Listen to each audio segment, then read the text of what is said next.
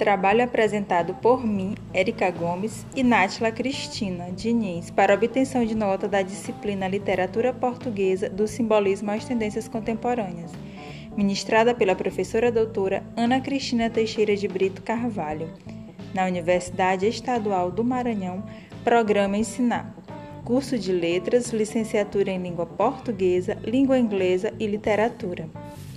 A proposta do trabalho foi analisar de que forma a temática modernismo português vem sendo abordada no livro didático e avaliar o conteúdo de forma sucinta a opinião sobre uma melhor aprendizagem.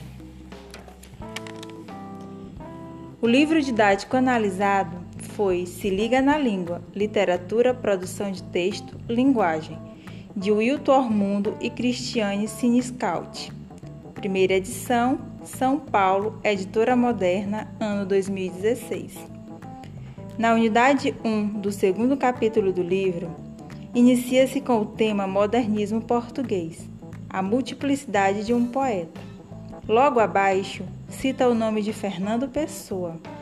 Ao lado, os heterônimos, Alberto Caeiro, Ricardo Reis e Álvaro de Campos e como juiz ao tema do capítulo, uma ilustração de Fernando Pessoa feita por Índio Sam para a revista Bravo, edição janeiro 2013 da editora Abril, indicando a multiplicidade de personalidades poéticas que marcou a obra de um dos maiores poetas do século XX.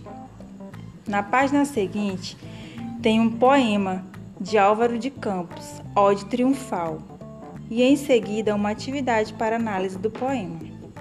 Seguindo o capítulo, mais à frente, fala de forma bem sucinta sobre a publicação da revista Orfeu, considerada marco do modernismo português. Mais adiante, menciona a poesia ortônima, explicando do que trata-se da poesia de Fernando Pessoa, nominada ele mesmo, onde o poeta assina sua própria poesia e apresenta um conjunto de características que permite sua divisão em duas categorias: poesia saudosista nacionalista, onde grande parte da poesia está resumida em mensagem, uma obra curta que predomina o misticismo, e a poesia lírica, que está resumida nas obras póstumas.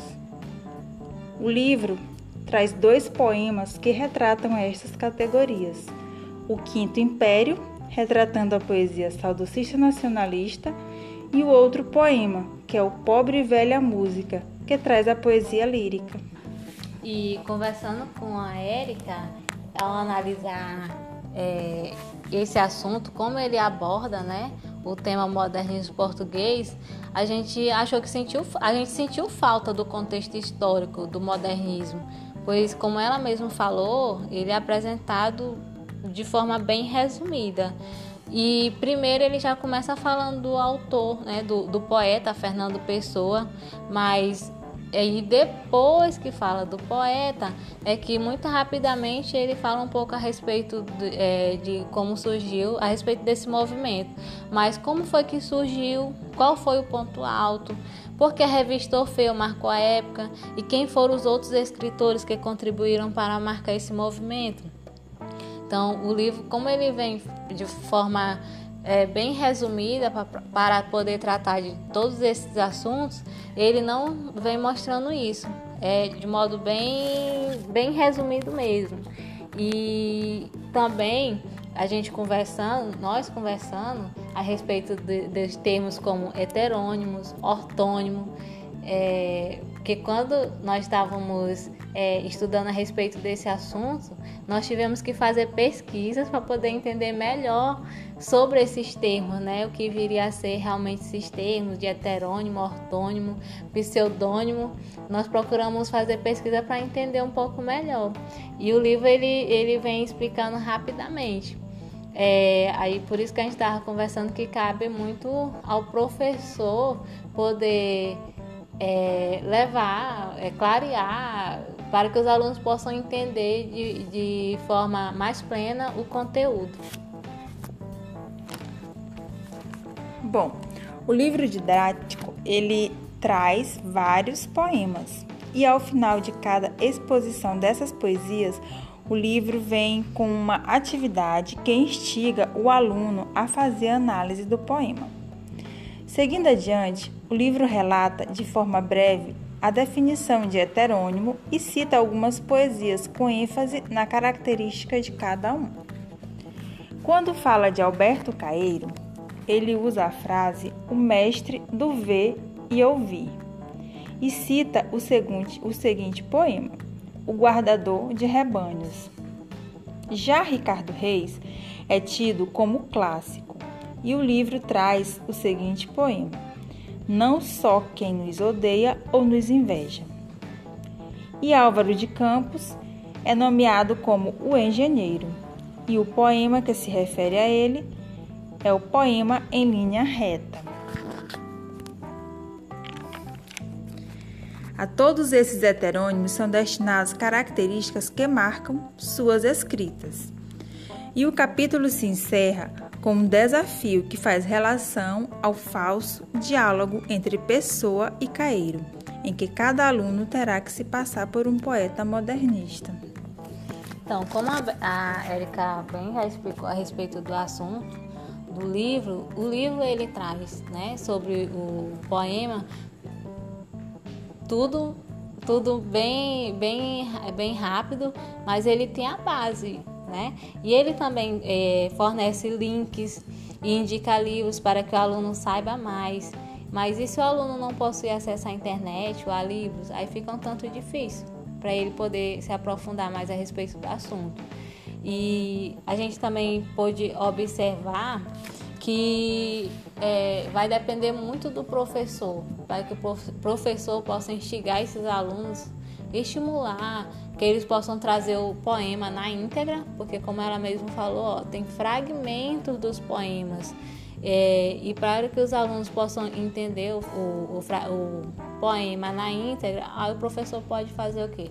Pode é, fazer grupos com os alunos, pode propor atividades, pode levar textos impressos, vídeos, é, sugerir pesquisas. E ao fazer os grupos, ele pode incentivar esses alunos, uns ajudam os outros, porque às vezes um não tem acesso à internet, mas o outro tem, ou tem algum livro que eles podem fazer pesquisa. Então eles podem levar para a sala de aula e apresentar esses poemas, até recitá-los é, eles podem também pesquisar mais um pouco a respeito da vida desse autor e o porquê que ele se tornou né, esse, o destaque desse período, desse movimento literário. Então cabe muito ao professor instigar e ajudar os alunos eles entenderem um pouco melhor.